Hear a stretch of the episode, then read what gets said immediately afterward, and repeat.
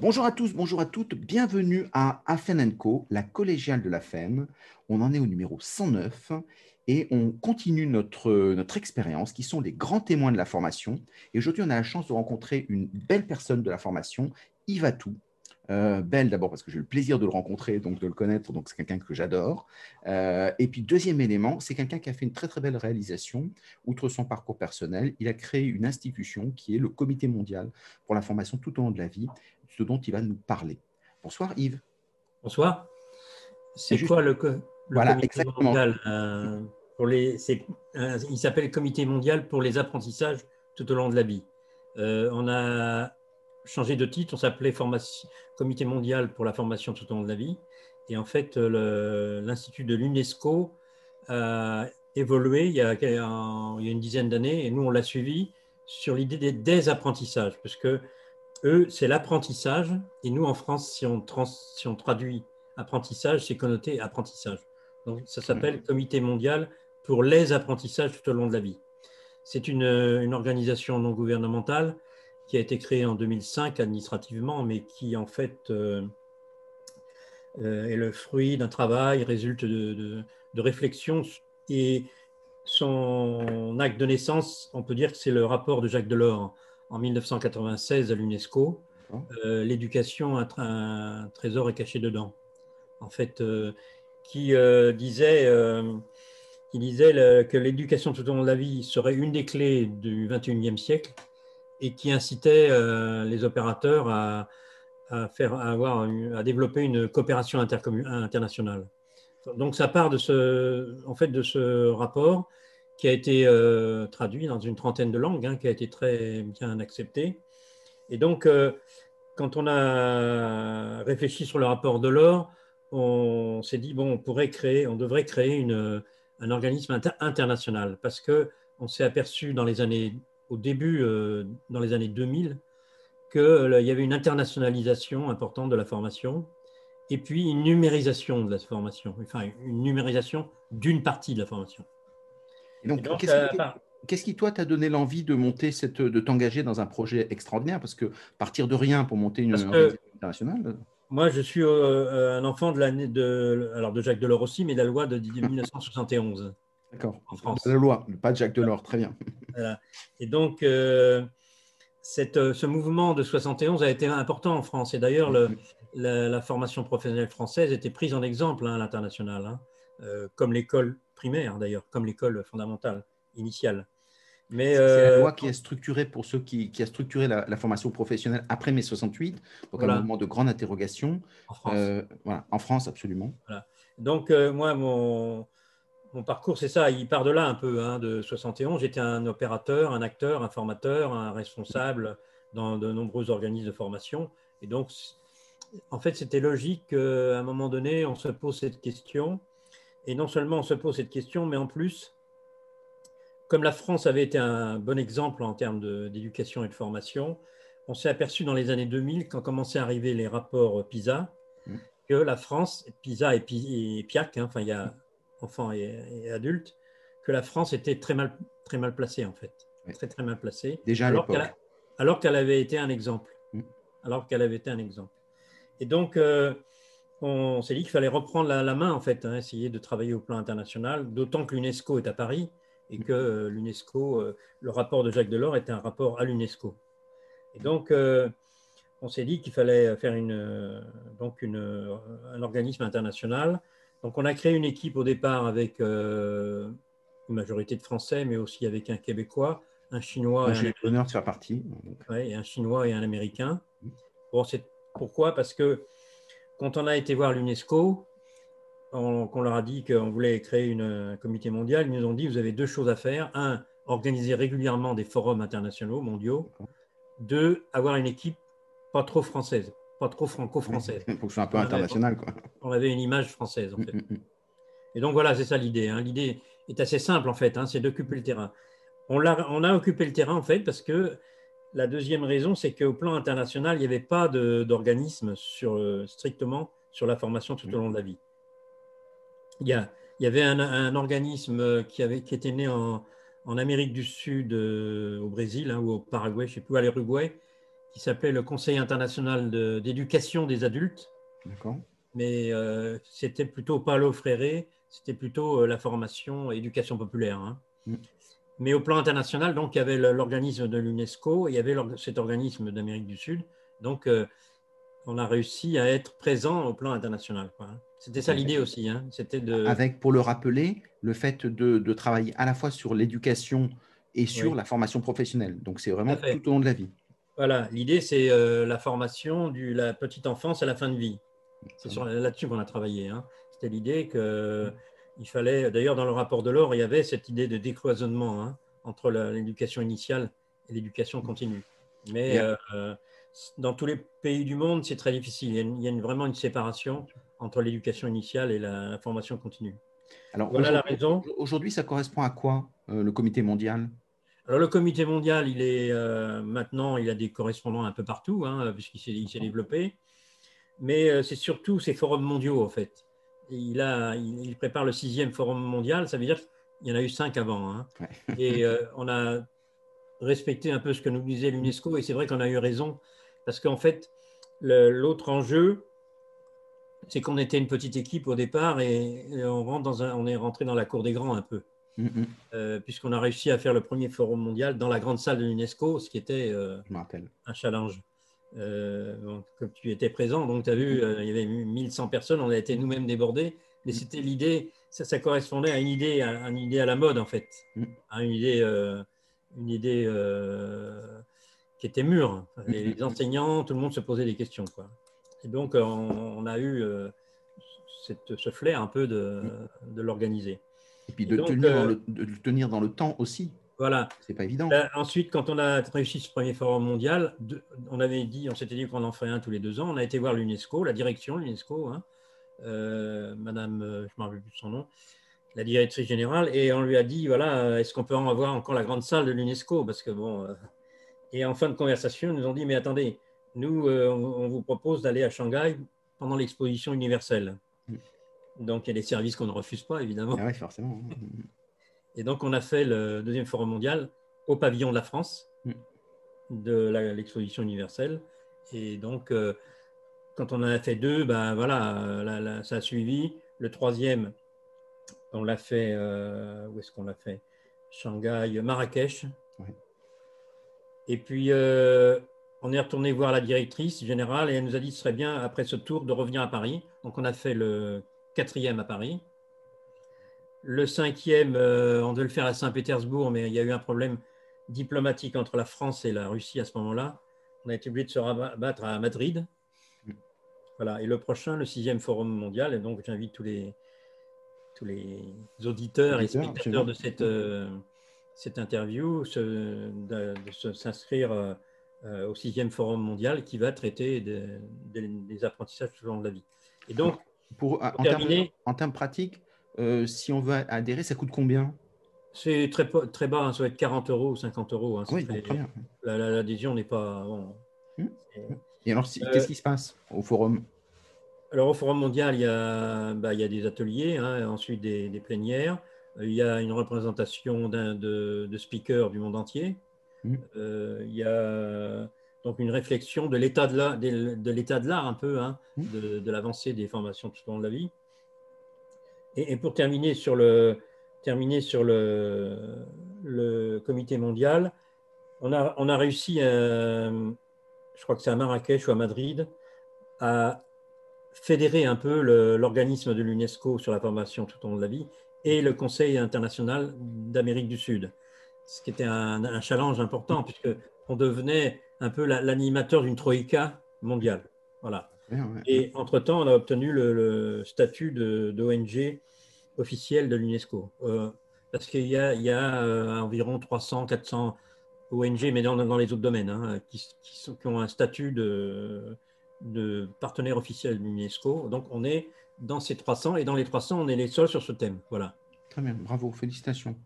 Et alors, euh, pour, pour, être concret, ça sert à quoi d'être ONG On a droit à des financements particuliers On a le droit. Euh, l'idée, c'était d'être indépendant des gouvernements au départ. Et puis, c'était aussi la facilité du droit administratif français de la loi 1901 qui, permettait, dans le droit français, d'avoir une certaine liberté, une certaine souplesse. Mm. c'était l'idée aussi d'avoir un peu un caractère un peu informel, pas trop formel. Mm. Parce qu'en fin de compte, quand on rentre dans, cette cour des grands, hein, UNESCO, OCDE, c'est quand même des structures très lourdes, très structurées, mm. qui sont des, certaines dépendent de l'ONU. Donc, nous, euh, avec une petite équipe et euh, des statuts euh, de la loi du droit français, ça nous a aidé à être plus souple et plus réactif en fait. Et, donc, ce qui est intéressant justement, toi qui regardes un peu le côté chaque, structure mondiale, tu dirais quelles sont un peu les grandes tendances, les grands chantiers aujourd'hui que tu vois dans la formation tout au long de la vie? Alors, dans la formation, avant le, la pandémie, oui il y avait une tendance euh, lourde. Il y avait deux tendances lourdes. Hein. Une euh, vers le, ce qu'on appelle le e-learning, la formation hybride, hmm. c'est-à-dire en présentiel et en distanciel. Il y avait, il y avait un mouvement mondial. Hein. Hmm. Euh, il y avait un deuxième mouvement qui est, qui est ce qu'on appelle la pédagogie inversée, c'est-à-dire que le, qui, qui, commençait à se répandre. La pédagogie inversée qui est que l'enseignant enregistre sur un podcast son cours. Les élèves le regardent une fois, deux fois, trois fois, euh, tant qu'ils veulent euh, chez eux. Et la, classe ne devient plus un lieu de transmission de savoir, mais un lieu, un atelier en quelque sorte, où on pose des questions euh, au professeur. Mm. C'est un peu comme le professeur, quand le professeur nous demandait des fiches de lecture au lycée. Mm. Donc on revenait voilà, avec des fiches de lecture et on posait des questions. Là, en fait, ça, ça utilise les nouvelles technologies et la pédagogie inversée se développe euh, beaucoup hein, dans, le monde. Hein. Euh, mais on s'est aperçu, alors je disais avant le Covid, parce qu'on s'est aperçu que là, euh, pendant le Covid, qu'en fin de compte, il y avait très peu de très peu d'enseignants, un peu plus de formateurs qui, qui étaient à l'aise sur les nouvelles technologies. On s'est aperçu qu'en fin de compte, il y avait une minorité un peu militante quand même mmh. dans les enseignants, un peu plus chez les formateurs, euh, mais on s'est aperçu quand même. La, tendance, c'est que ça va être obligatoire. Ils sentent qu'ils vont, ils vont être obligés. Ils s'y sont mis, hein, de toute façon, ils n'avaient pas le choix. Et ils sentent que ça va être, enfin, ça va être une obligation, euh, notamment par le télétravail. Enfin, toutes les, Et donc, euh, je crois que ça change un peu. Le problème, c'est qu'il s'est passé aussi qu'il y a eu un rejet. Des étudiants ont demandé à revenir en présentiel. Oui, absolument. Parce qu'il y avait un abus de, des écrans et de la relation numérique. Mm. Donc ça a remis un peu en, ça a remis en cause un peu euh, l'engouement qu'il y avait pour euh, ces dispositifs hybrides de e-learning. Mais je pense qu'après la pandémie, euh, il, va y avoir, à mon avis, un développement du e-learning. Mm. Mais je crois que le dispositif hybride va s'imposer. C'est-à-dire qu'il va y avoir des regroupements, parce qu'il y a obligatoirement des regroupements, enfin, Mm. Euh, un professeur disait on apprend toujours tout seul, mais jamais sans les autres. exactement, très bien. C'est Philippe Carré qui disait ça. Mm, euh, et c'est vrai que mm. euh, ça va s'imposer. Pour simplifier, n'apprendre que, par, que à distance par un ordinateur, c'est pas possible. Ou alors, ou alors, il y a la troisième tendance, qui est l'accompagnement. le coaching, enfin, on appelle ça le coaching, mais nous en français, on dit l'accompagnement parce que euh, comme les dispositifs vont être euh, hybrides, il va y avoir un moment où il faudra de l'accompagnement, renforcer l'accompagnement. Mm. C'est quoi l'accompagnement? Euh, bah, C'est la motivation, c'est rappeler l'apprenant. Le... Et donc, il y a, on, voit depuis une dizaine d'années une progression de la fonction d'accompagnement, enfin de, mm, mm, de coaching. Hein, c'est le coaching. Mais le coaching, il y a aussi d'autres formats du tutorat, il y a plein de choses d'accompagnement. le mentorat et tout, oui, oui. Voilà, ce que je vois, moi. comme, et euh, tu, dirais que quand tu compares entre la France, où tu dis qu'il y, a eu, euh, bah, dans l'éducation nationale, bah, ils se sont jetés à l'eau parce qu'ils étaient obligés. Hein, et donc, euh, voilà, donc il y a eu des freins, ce qui est légitime. Mmh. Tu dirais que, est-ce qu'il y a des autres pays sont plus en avance, plus alertes avec le numérique on a retrouvé, on a retrouvé ce qu'on avait, ce qu'on constatait en matière d'équipement, que les pays scandinaves sont très avancés, que mmh. les, les pays baltes, l'Estonie, Lituanie, là, eux, ils ont ils ont tous, même les membres du gouvernement, ils ont l'ordinateur devant leur, table. Euh, ça, correspondait un peu à la, tendance qu'on a vue. Hein. Mais ce qu'on a vu euh, aussi, ce qu'on voit même avant le Covid, c'est quand même les pays asiatiques, qui d'ailleurs sont très bien classés dans les classements PISA. Singapour, Chine. Et à cause du sous-équipement, tu dirais qu'en Afrique, par exemple, ils prennent un retard sur le numérique? Non, non, non, non. Il y a plus de, de, il y a plus de téléphones portables en Afrique, en Afrique qu'en Europe. Et ils vont, ils évaluaient l'équipement des smartphones à 300-400 millions en Afrique dans les années, dans les dix années à venir. Donc l'Afrique a fait le, saut par-dessus le filet. Hein, en fait, ils, sont, ils ont été directement au, au, mobile learning, absolument. Mm. Et euh, il va y avoir une autre évolution là, c'est que euh, il y a des constellations de satellites qui sont en train de, de, s'organiser autour de la planète. Hein. Mm. Et notamment, il y en a une qui a été lancée là par Google, ou je ne sais plus par, euh, ou par. il y en a plusieurs. Elon Musk en a lancé. Il, y a, Facebook, donc effectivement, qui a lancé aussi. Oui. Ça, ça va être une ça va être une révolution parce que c'est la, quatrième tendance que je voulais évoquer, c'est l'internationalisation. Euh, elle est déjà à l'œuvre hein, depuis un certain temps, mais je suis sûr que ces constellations de satellites, euh, ces dispositifs hybrides vont euh, faire en sorte que les, des dispositifs internationaux, c'est déjà le cas. Hein, on peut déjà, moi, moi, je prends mon exemple précis. J'ai fait dix ans, pendant dix ans, j'ai appris l'anglais parce que bon mais j'étais, j'étais avec un organisme, euh, un organisme d'Inde mm, mm. et je, je, discutais en Skype avec des, des étudiantes indiennes. Donc, j'avais, ah j'avais, donc euh, j'étais internationalisé là, c'est clair. Ah, c'est bon, très bien, bravo. J'avais aussi un autre, euh, il y a des sites aussi qui, sur lesquels on travaille la grammaire.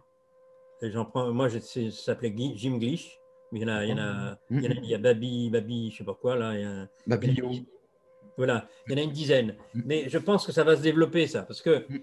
c'est quand même, c'est un il y a des défauts, c'est sûr, mais c'est quand même assez performant. Parce que moi, je choisissais mes heures. Il y a, mm. euh, je, choisissais mes heures et, euh, ben, j'avais une certaine liberté euh, de, de, de, choisir un peu mes professeurs même, à la limite, et euh, choisir mes heures. Est-ce que tu dirais que, alors e, e, effectivement, il y a dans ce que tu dis, c'est très juste, une harmonisation des outils.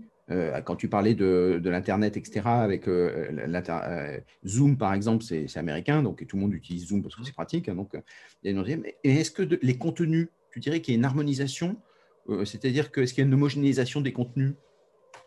Là, je ne pourrais pas dire, mais ce que je vois, moi, c'est que les grands organismes internationaux ont aussi des politiques culturelle et politique, mhm. évidemment. Hein, euh, euh, je prends un exemple, euh, je prends l'exemple des, des, des, instituts Confucius, par exemple. D'accord. C'est-à-dire, je connais Comme l'Alliance française. La, la, France a des, des locaux de, pour la promotion de la culture française dans le monde entier. Hein, il y en a 800 à peu près, je crois. Mais la, Chine ouvre des instituts Confucius une fois, un par semaine. D'accord. Ah oui, très bien. Ah et, eux, ils font pas, ils font pas, ils mettent pas la fanfare et les, et les majorettes. Hein, et, ils coupent pas le ruban, ça se voit pas. Mm, mm, mm. On voit d'un seul coup euh, sur un mur, il y a marqué Institut Confucius. Et, eux, ils ont une politique de développement agressive et très importante au plan mondial. Pourquoi? Bah, Évidemment, pour la promotion du, de la culture chinoise. Là, on peut y apprendre le chinois, c'est toujours très bien fait. Hein bon, on ne peut pas critiquer le gouvernement chinois. Bien sûr, il fait son boulot. Et tu dirais que nous, en, France, ou plus généralement la francophonie, est-ce qu'on est, qu'on est à la hauteur euh, par rapport aux enjeux euh, Non, non, on ne développe pas l'Alliance française, on la, hum. elle, diminue même euh, légèrement. Hein, hum. donc c'est important pour le rayonnement de la francophonie et de la, de, la, culture française. Bon, ça, je ne réponds pas directement à la question, mais je, y a, quand, il y a internationalisation, il y a automatiquement des, des, des, politiques, de, politiques culturelles. Quoi, hein, mm. Parce que justement, il y en a beaucoup qui se disent, alors en France, on est assez franco-français de par notre histoire, mm. donc on a tendance à penser la formation universelle, mais universelle en France. voilà. on ne sort pas beaucoup. Et justement, avec le numérique, ça donne plein d'opportunités d'aller rencontrer des gens. Tu disais très justement avec, euh, avec le fait d'apprendre avec, en Inde, euh, ce qui est magique. Mm. Euh, voilà. Et, donc, ça permet de s'ouvrir, mais faire venir des Indiens sur des managers pour montrer comment est-ce qu'on manage en Chine, en Inde, etc. avec ces outils classe virtuelle, c'est très facile. Et donc, il y a plein de possibilités intéressantes. Oui. classe virtuelle, oui. Exactement. Donc, mm-hmm. et, et aujourd'hui, en fait, il y en a beaucoup qui ont peur parce qu'ils se disent que finalement, comme les Chinois vont prendre le monde avec les États-Unis, ce que dit Eric Schmidt, l'ancien patron de Google, mmh. il dit c'est à eux ils vont diviser le monde. finalement, la francophonie qui est au milieu, quelle est sa place Et beaucoup disent c'est un peu la fin du modèle. Oui, oui, non, il y a un enjeu énorme. Hein, mmh. La francophonie est en recul, mais elle est, elle est organisée quand même. Il y, a, un organisme de la francophonie hein, qui est, avec lequel nous on a travaillé. Mmh. Le Comité mondial a travaillé avec la francophonie. Hein, et donc, euh, euh, c'est aussi un enjeu pour nous important. Euh, mais on faut pas, enfin, nous, on a décidé de ne pas rester trop dans la francophonie. On a essayé d'être avec le monde anglophone, lusophone. voilà, donc, mais il y a, d'autres mouvements importants. c'est que dans les, dans les pays francophones, les étudiants vont plus dans à la Sorbonne ou dans, dans, nos universités. Ils vont dans les universités anglo-saxonnes.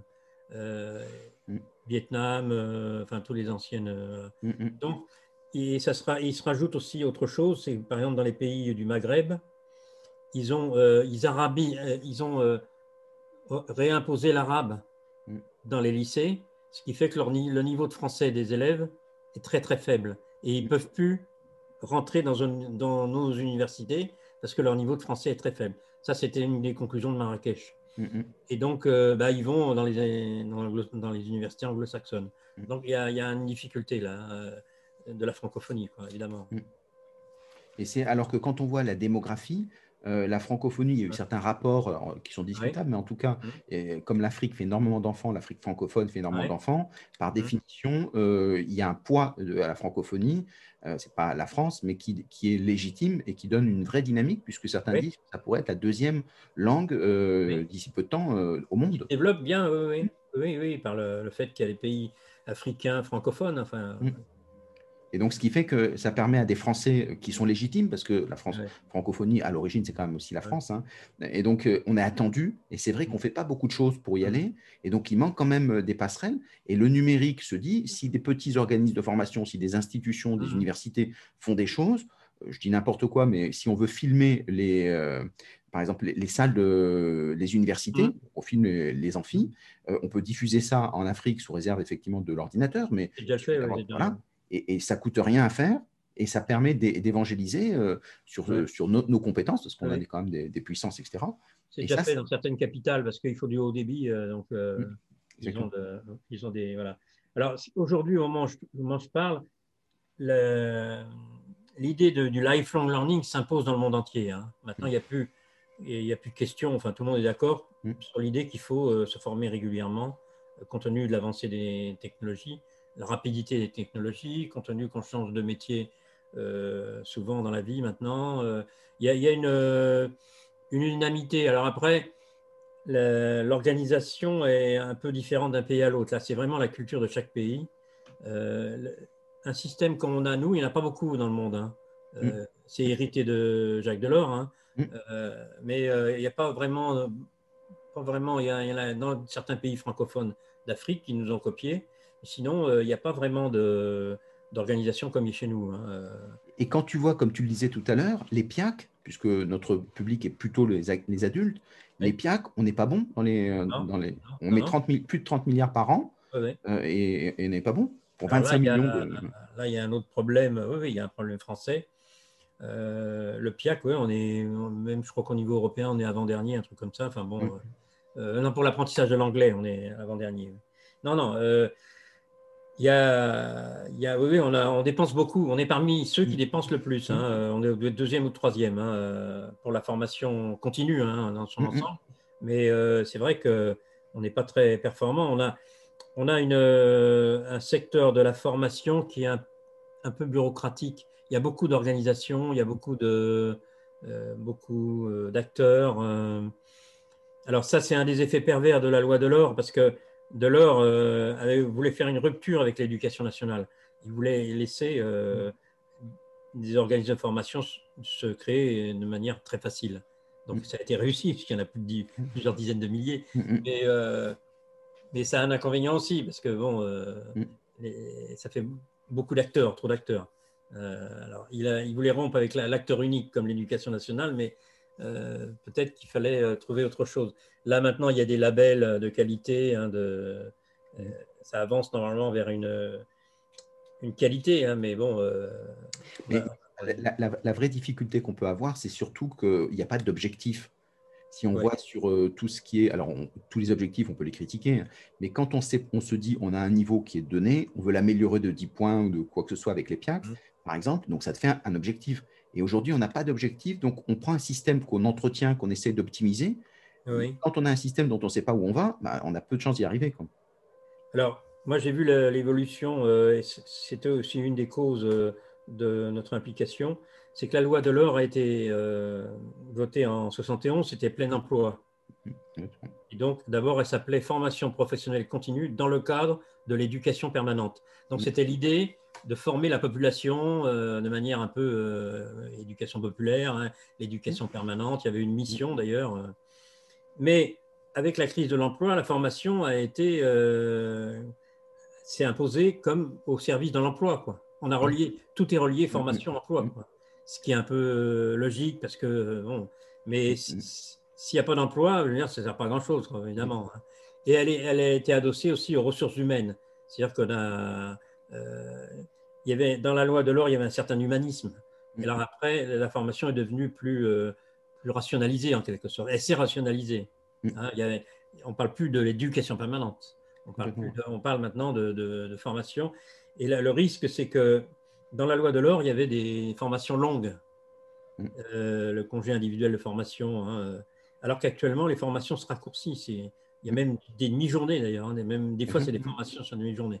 Donc, il y a une espèce de, d'évolution un peu, euh, comment je pourrais dire, rationnelle, ou une rationalisation de la formation. Il faut qu'elle soit efficace tout de suite pour le.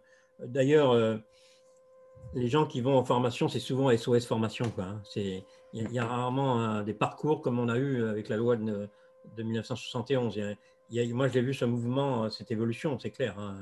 Euh, maintenant, euh, on demande aux formateurs euh, bah, d'être efficaces, d'être évalués, de, de, tu ne dirais pas que la difficulté vient du fait, c'est qu'on ne sait pas où on va en termes, par exemple, stratégiques de compétences. Hein. Euh, Pôle mm. emploi a dit 85% de nos, de nos emplois de 2030, donc ce n'est mm. pas quand même euh, la science-fiction 2030, donc euh, on n'existe pas aujourd'hui. Donc comme on ne les connaît pas, alors dans ces cas, voilà, on a un peu du mal. On pas sait... de visibilité. Exactement. Parce que si, on les connaît, on les décline, on sait.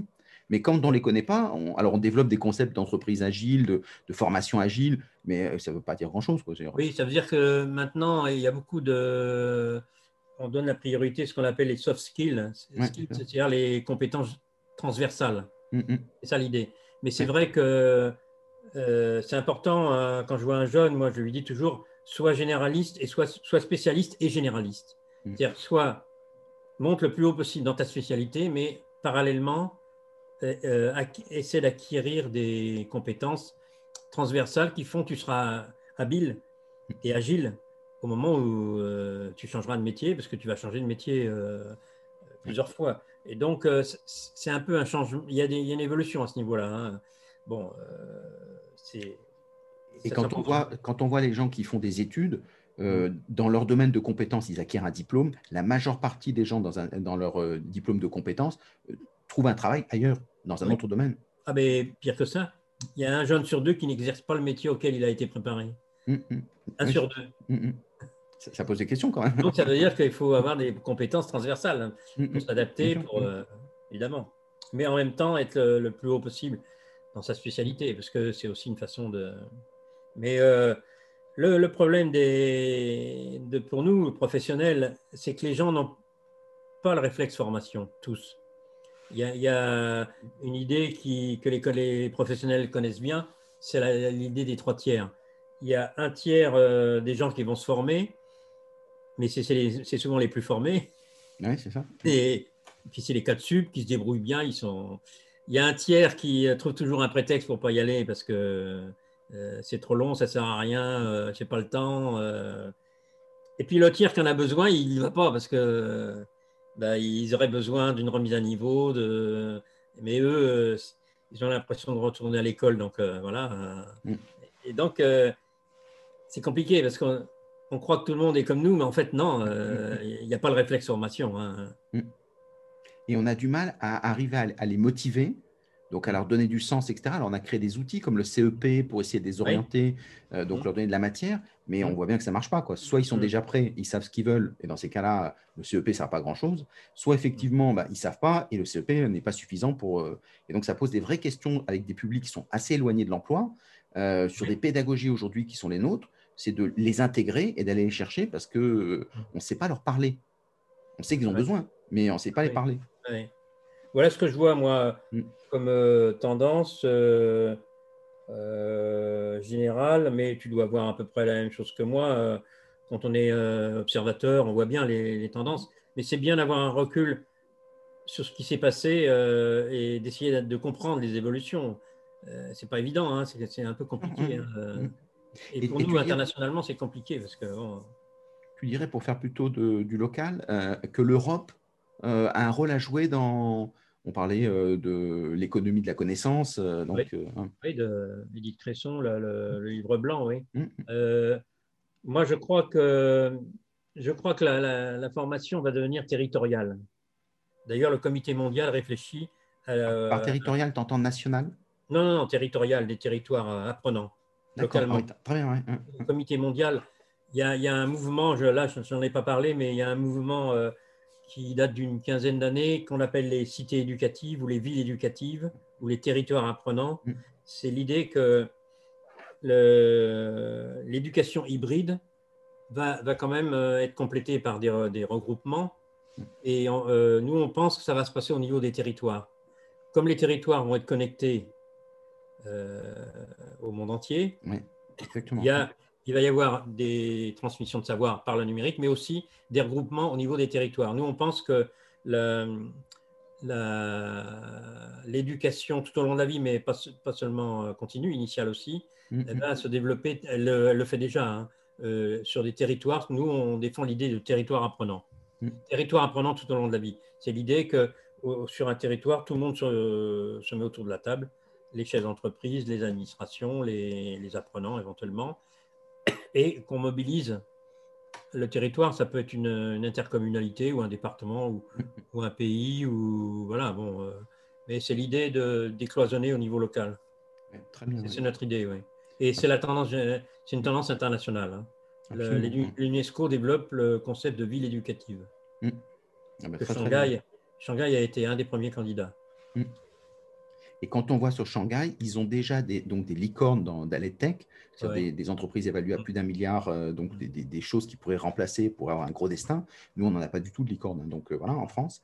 Euh, et donc, alors que Paris n'est pas très éloigné de Shanghai en termes de, taille avec l'île de France, voilà. Mm.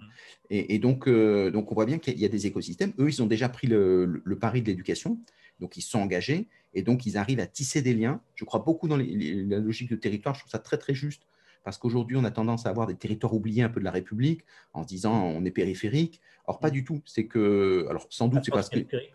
Complètement. Et c'est parce qu'ils sont un peu périphériques, donc un peu de côté, que ben, justement, ils se tissent et puis ils font plein de belles choses. Et aujourd'hui, et la chance qu'on a quand on est connecté, ben, c'est qu'on a Internet et on a le monde. Euh, c'est ça aussi qui est nouveau. Mm. C'est qu'au niveau du territoire, il peut y avoir une animation et euh, avec le numérique qui permet d'aller chercher des, informations par Internet et de les mettre en commun au niveau du territoire. Voilà. Donc, euh, il y a une tendance hein, nationale, internationale. Nous, on s'inscrit parce qu'on pense que ça va dans ce sens-là. On a développé le, concept de territoire apprenant. Tu peux le voir sur le site hein, euh, du Comité mondial. Et euh, avec l'UNESCO, les villes éducatives. Il y a les, en France, là, ils ont lancé les cités éducatives aussi. Et dans le monde entier, il y a l'idée il y en a une, euh, Medellin par exemple. Medellin, c'est euh, au Brésil, je crois, ou en Argentine. Je sais plus. Euh... euh Medellin, c'est pas en Bolivie? Ou en Bolivie, peut-être. Ouais. Mais Medellin est une, est une, des villes apprenantes, est une des villes apprenantes de la ville éducative de l'UNESCO. Et ce qu'ils ont fait, c'est incroyable. Qu'est-ce qu'ils ont maintenant, fait? Non, mais ils avaient l'image de trafic ah de, ah, drogue. Mm, mm. Et là, maintenant, ils ont l'image, ils ont transformé complètement leur image. Enfin, ils ont encore du, travail, hein, mais, mais c'est bien. mais ils ont une, c'est un territoire apprenant. Et qui c'est qui, a lancé euh, la mécanique? Je ne sais pas. Alors, il doit y avoir des élus ou des acteurs locaux, euh, mais euh, c'est impressionnant. Hein. D'accord. moi, j'ai eu une conférence un jour ils ont tout misé dans l'éducation de la vie, quoi, de, de, la population. Mmh. Et on a vu, nous, la même chose, nous, à, à Mantes-la-Jolie. On a eu un partenariat avec Mantes-la-Jolie qui s'est inscrit aussi dans ce projet. D'accord.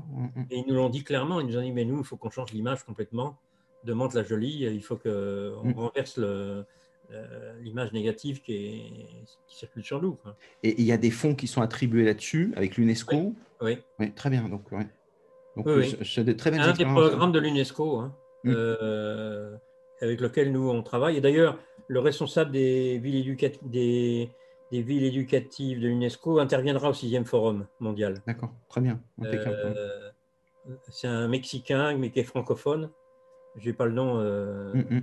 Euh, donc, il faudra lire dans le programme. Donc, voilà, très bien. On mettra le lien dans les notes de l'émission pour qu'ils puissent lire le programme.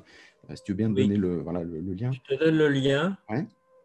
le site euh, internet, hmm. c'est CMATLV, Comité mondial pour les apprentissages de la vie, cmatlv.org. Très bien. cmatlv.org. Et, et, les dates, c'est, si tu peux les rappeler. je n'ai pas les dates là. Je crois que c'est début juillet. Hein. Début juillet. Parce que là, on a hésité, ça pied. On a, été, ah on a été vraiment en difficulté pour euh, choisir une date. Mm. Parce qu'on ne savait pas si on allait le maintenir. Mm. Mais c'est sur le site, c'est, euh, je te dis exactement, attends, euh, c'est c'est le 1er juillet. Très bien. 1er, 2, 3 juillet. Mais il faut vérifier si c'est bien, parce que ça a changé, ça a été mm. chaotique là. Hein. Et s'il y, a encore des problèmes de confinement, euh, dans ces cas-là, c'est tout en visio. D'accord, très bien, impeccable. Donc il y, a, un plan B. Donc bah, très très bien. Merci Yves. En tout cas, c'était passionnant. Euh, donc, on, adore euh, d'abord le comité mondial, j'adore à titre personnel, et puis mm. j'adore ce que tu fais, mais ça veut dire que surtout, c'est vraiment des sujets sur les territoires. On essaye aussi de tisser avec la FEN des choses sur euh, les expériences locales pour apprendre aux gens à travailler ensemble et avoir une autre vision des choses. Je crois beaucoup dans, dans des petites équipes, des gens qui se retrouvent en disant on peut avoir des intérêts communs. Mmh. souvent, ce sont des gens qui ne sont pas complètement dans la dynamique traditionnelle et qui savent qu'ils ont des enjeux importants. Donc, euh, des projets qui sont passionnants et sur lesquels il y a plein, plein de choses à faire. Et toutes les bonnes volontés sont, euh, sont les bienvenues. Et donc, s'il y en a d'autres qui sont intéressés sur ces sujets-là, n'hésitez pas à aller justement euh, à, à, Bruxelles. Mmh. C'est ça? Et donc là, vous aurez à avoir plein de retours. C'est intéressant aussi d'aller sur des forums parce que ça permet de se faire une idée, de se confronter à l'international. Déjà, on apprend plein de choses. Hein. Et surtout, quand on a des intuitions, ben, on, voit des gens qui sont porteurs de ces intuitions et ça, c'est extraordinaire. Les Québécois, sont, intéressants au Québec. Oui, euh, exactement. S'il y avait un mot en conclusion, c'est le mot territoire, je crois. C'est faut euh, accompagner ce mouvement. Euh, au niveau des territoires. Nous, on dit territoire apprenant tout au long de la vie, mais mm. il y a plusieurs formels, plusieurs labels. Enfin bon, et l'idée, c'est euh, territoire. Et l'avantage du territoire, c'est qu'on ancre les apprentissages. Oui. Donc c'est vraiment très, important. Euh, bah, mm. Bravo. Alors, euh, donc très belle chose. Donc on mettra tous les liens. Merci Yves en tout cas de, cette très belle intervention. Ça a été un vrai bonheur. Bon courage et, puis à plus. Alors on se reverra. Absolument. Moi, je, suis, maire dans un petit village dans le Poitou-Charentes. Donc mais je suis très connecté, tu vois, la preuve. Exactement, bravo. Merci beaucoup en tout cas de tout ce que tu fais. À très bientôt à tous. Au revoir.